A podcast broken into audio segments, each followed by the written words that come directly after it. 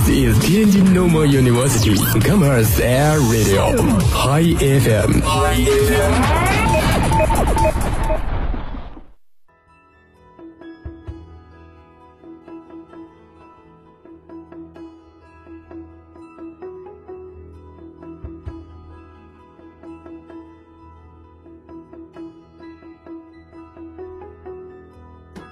我们所理解的生活，就是简简单单的以自己喜欢的方式过一生。我们曾站在人生的十字路口，曾看见过往，也梦想回归。我们曾徘徊偏财在左，疯子在右的尴尬，也曾迷失如偷影子的人一样的落寞与孤独。我们又走在一个人朝圣的路上，在虚实之间遇见未知的自己，直到万水千山走遍，才懂得最好的时光在路上。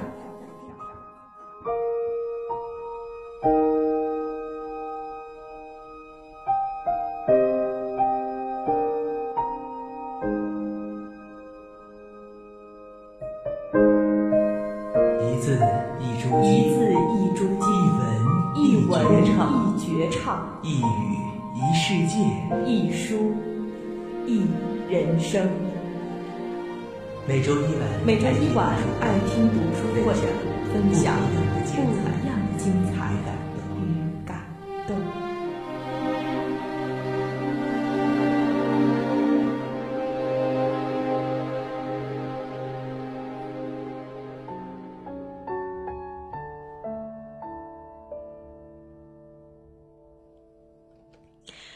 各位听众，晚上好！这里是天津师范大学 Hi FM 校园广播，正在为您直播的节目《爱听读书会》，我是主播小杨。时光如梭，又一个忙碌的周期过去了，转眼间感觉这个学期快要过去了一半，但是偶尔还是会觉得什么都没有做，这一大半的美好时光就这样流去了。所以，偶尔在疲惫的时候回想一下，自己最近的忙碌是否值得？在这忙碌的当中，你又获得了什么？对自己未来的规划也是很重要的。不过最近呢，在夜晚疲惫的时候，我找到了一种新的放松方式，不仅能让精神和心灵得到一定程度的放松，偶尔也会回想起自己的年少时光。那么，各位听众朋友们。你们是否也听过睡前故事呢？我在这里先卖一个关子，先进入各大网的图书榜。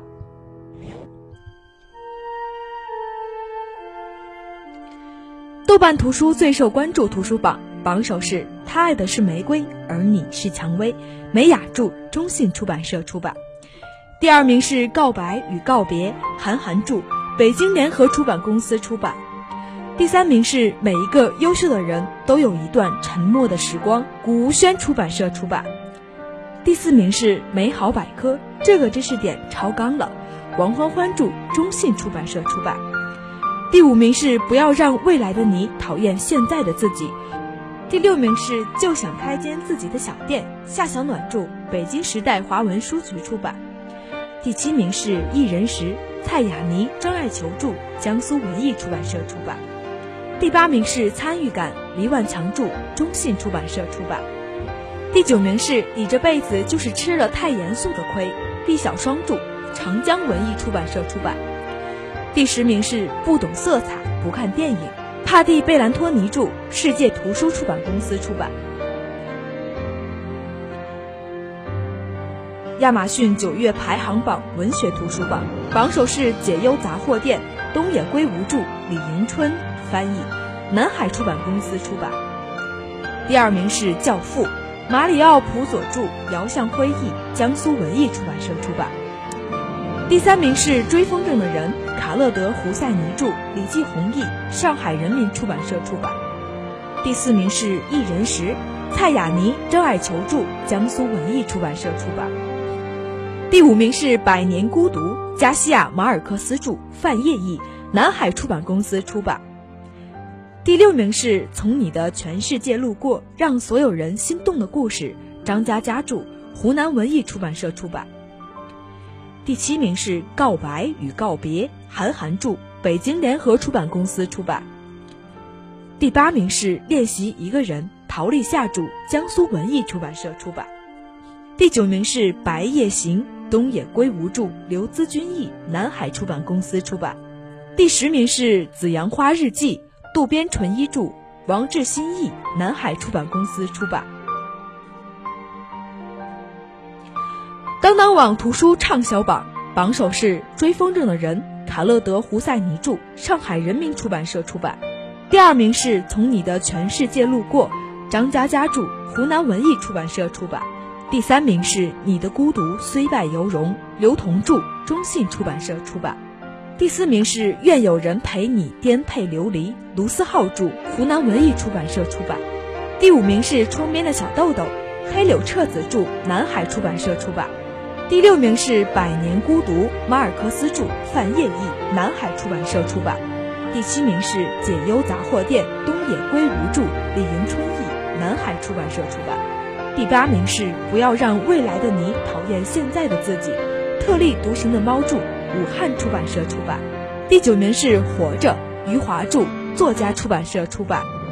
第十名是《目送》，龙应台著，生活读书新知三联书店出版。新浪中国好书榜，榜首是《惜别》，上海人民出版社出版；第二名是《植物的记忆与藏书乐》，译林出版社出版；第三名是《大河湾》，南海出版社出版；第四名是一个戴灰帽子的人，江苏文艺出版社出版；第五名是《洗澡之后》，人民文学出版社出版；第六名是《文明的追随：中国的崛起》，北京师范大学出版社出版。第七名是我的一生，新兴出版社出版；第八名是台共党人的悲歌，中信出版社出版；第九名是我爱我家，新兴出版社出版；第十名是二十一世纪资本论，中信出版社出版。再来关注一下今天天气，今天雾转多云，最高温度二十度，最低温度十度，湿度百分之九十六，西风一级。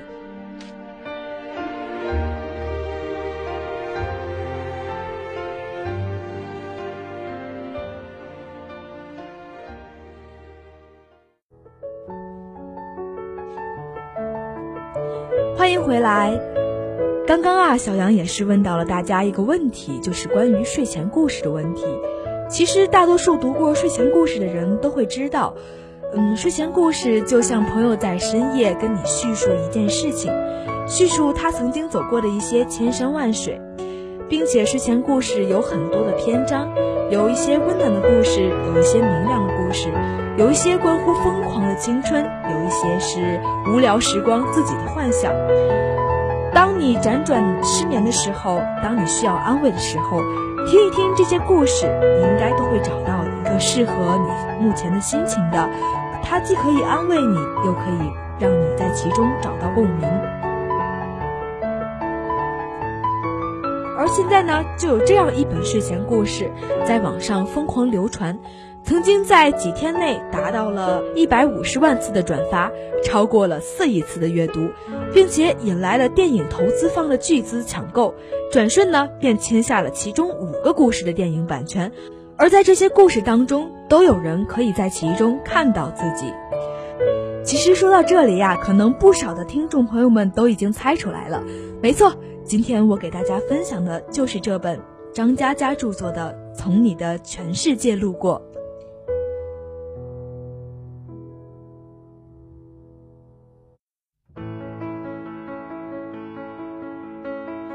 这本书啊，其实，在最初的时候是以微博的形式来展现的，以一种睡前故事的系列的名义，在网上被疯狂流传。而张嘉佳本人这样介绍《从你的全世界路过》，他说：“因为我是一个任性的人，所以才能写出这样真诚的文字。这本书拆开来看是一个个的故事，而合起来呢，就是一个世界观。”我想，睡前故事受到大家的喜爱，是因为他们将文艺青年生活化。而以前很多作者写故事，内容一接地气，就会显得市井；而我希望睡前故事能成为文艺青年的翻身仗。情节紧凑，人物鲜明，这样的一种故事呢，也可以让微博从一个获取信息的平台变为一个适合阅读的平台。正如他所说的那样，他将这样一种自己的世界观，将自己的一些经历，用一种很文艺的方式表达出来，又用一种很平、很生活化的方式，让大家感觉非常的亲近。所以呢。这本书在当当网一经出售，就获得了六个月畅销二百万册的佳绩。至今，在当当网上的图书推荐仍然是五颗星，并且处于畅销书的行列，可见啊，这本书广泛的影响力与知名度。而这本书的作者张嘉佳，他是一名八零后的作家，出生于江苏南通，是一名作家兼编剧，毕业于南京大学。张嘉佳在大学毕业后，曾经担任过杂志的主编和电视编导等等。其实呢，张嘉佳这样的文艺才情，都是源于他多年的阅读经历。在一九九九年的时候，还是大学生的张嘉佳呢，就已经是南京大学的风云人物。他的小说、剧本和他主演的话剧。带给了浦口校区很浓厚的一些文学气息，也是这样呢，使张嘉佳获得了南大第一才子的称号。二零零五年，他出版了首部长篇小说《几乎成了英雄》，而在二零一零年的时候呢，他出版了小说《情人书》。一年之后，他首次担任了电影编剧，凭借着《刀剑笑》获得了第四十八届的台湾电影金马奖最佳改编剧本的提名。在二零一三年出版了书籍《从你的全世界路过》，上市六个月后销售超过了两百万册，并且入选了第五届的中国图书势力榜文学类十大好书。在二零一四年七月的时候呢，他担任了苏江苏卫视《非诚勿扰》的现场点评嘉宾。七月二十一号出版了《让我留在你身边》这本书，在预售当天夺得了预售榜榜单的第一名。而以细腻情感文字见长的张嘉佳呀，他对于人生和爱情的态度，其实有很多成熟独到的一些见解。他在早期的作品当中啊，会透露着一种文艺青年的明媚感，就是通过他的文字，有时会让人觉得有一种绝望的情绪在里面。事实上，我觉得这可能就是一种青年人的迷茫在里边吧。但是到了后来呢？他的文字慢慢的由华丽变得朴实，变成了以治愈系为主的语言，充满了温暖。而他的文字一般篇幅不长，很符合快节奏的一种社会需求。读者看完后呢，很容易找到令他感动的地方，而每一个故事的交流感都是非常的强烈，所以很容易与读者产生共鸣。在二零一四年，张嘉佳担任了江苏卫视《非诚勿扰》这个电视节目的现场点评嘉宾以后呢，他又以他个人的幽默、睿智和真诚这样的性格特点，征服了更多的观众。而一向以暖男加文艺气质取胜的张嘉佳呢，在这部电视节目当中，言辞幽默、妙语连珠，这样的表现非常的精彩。而他与孟非和黄涵的配合非常的默契。这些非常游刃有余的互动都获得了观众的称赞。张嘉佳在作家身份被读者熟知之前，其实他的职业是编剧。刚刚也是提到了他曾经以电影《刀剑笑》的编剧身份，获得了金马奖最佳改编剧本的提名。而他在微博上发表的睡前故事，不仅得到了读者的追捧，也受到了多家影视公司的关注。王家卫导演在看完这本书后，戏称张嘉佳写的不是三十三个故事，而是三十三个电影剧本大纲。但其实张嘉佳并没有被当红作家这样一个称号的光环所冲昏，他说自己始终只是一个写字的人。那么，我们就来看一看，在张嘉佳的三十三个故事当中，可以找到怎样的自己。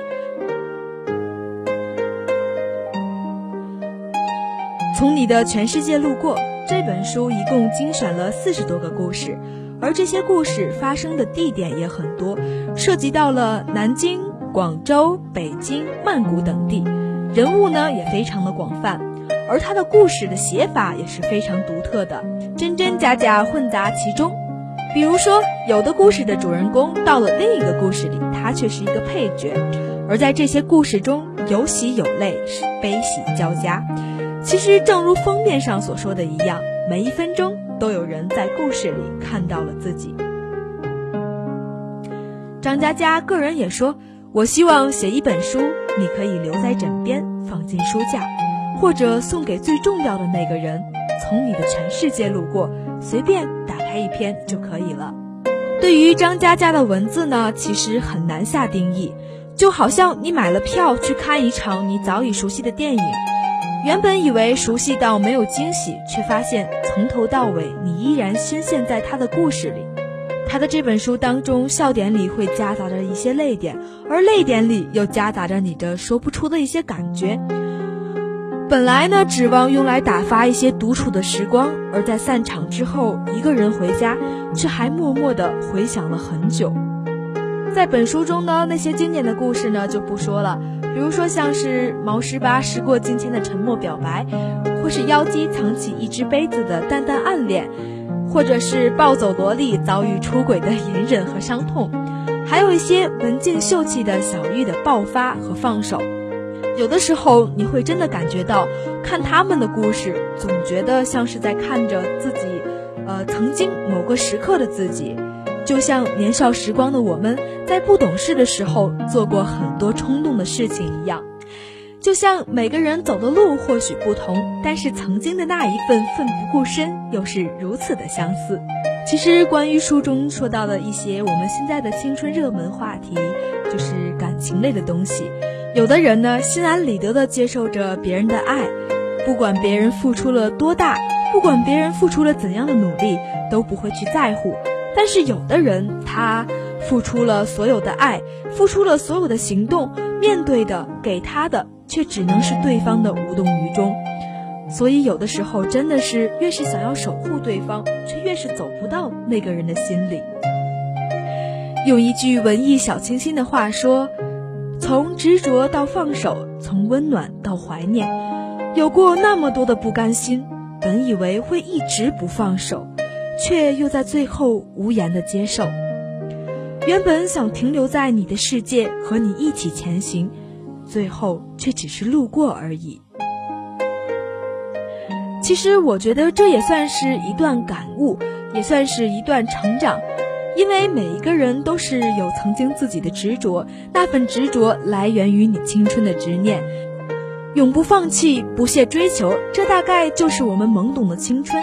但是，当你真正的学会了去追求适合自己的，并且放开那些不开蒙的过往，我想这就是成熟吧。用书里的话说，你有自己的朗读者，而我只是个摆渡人。有网友评价张嘉佳的故事，在讲述上有韩寒的犀利，在文字上有郭敬明的华美。而当记者让他评价后半句的时候，他笑着说：“哎，你这是害我呀！”但是说到韩寒的时候，他也很有话说。他说：“韩寒的东西我也看，也很喜欢，不过他的小说可能太看重自己表达的东西，而在小说的完整性和故事结构上就会有一些欠缺。当然，这不是缺点。”而是个人特点的不同，比如要让我去写杂文，肯定一塌糊涂。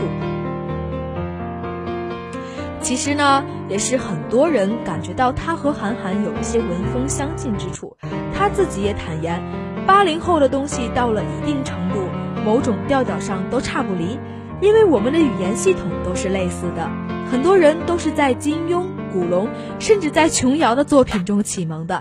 所以感觉相近很正常，而且我觉得我们还没有到个人风格完全成型的时候。一般作家到了四十岁才能自成一派，形成个人风格。其实他这样说也是有一些道理的。就像我们九零后可能在某一些认知上，在某一些用词上，我们会有一些相近之处。我想这点我是特别能够理解他的。而他呢，写文章的时候，应该说是已经有自己的风格了。他不仅可以写得很好，描写手法也是非常的独特。在文章中呢，他像是能读懂读者的心一样。比如说，他会在你觉得人物线索有些乱，或者是理不清关系的时候呢，突然就会有前面的句子出现，像是歌词一样返回来让你再读一遍，让你更加清晰的去看待这个故事。他还习惯性的用反复强调的手法来讲述他的故事。比如说，他在《三朵金花列传》里面写道：“所以他打不了字，每天喝水的时候眼泪就会流下来；所以他吃不下饭，每天开会的时候眼泪就会流下来；所以他没有业绩，但是经理一分工资都没有扣他。”在这本书当中呢，这样的句子有很多，看着使人特别的动容。最重要的是啊，每个人都能重复的从里面看到自己的影子，而文章那种强调的句子，也能让人为此感到更加的悲伤难过，这样一个效果，让文章的主人公呢更加的有血有肉，像是站在你我的面前进行一场对谈。冲这一点啊，谁能不动容呢？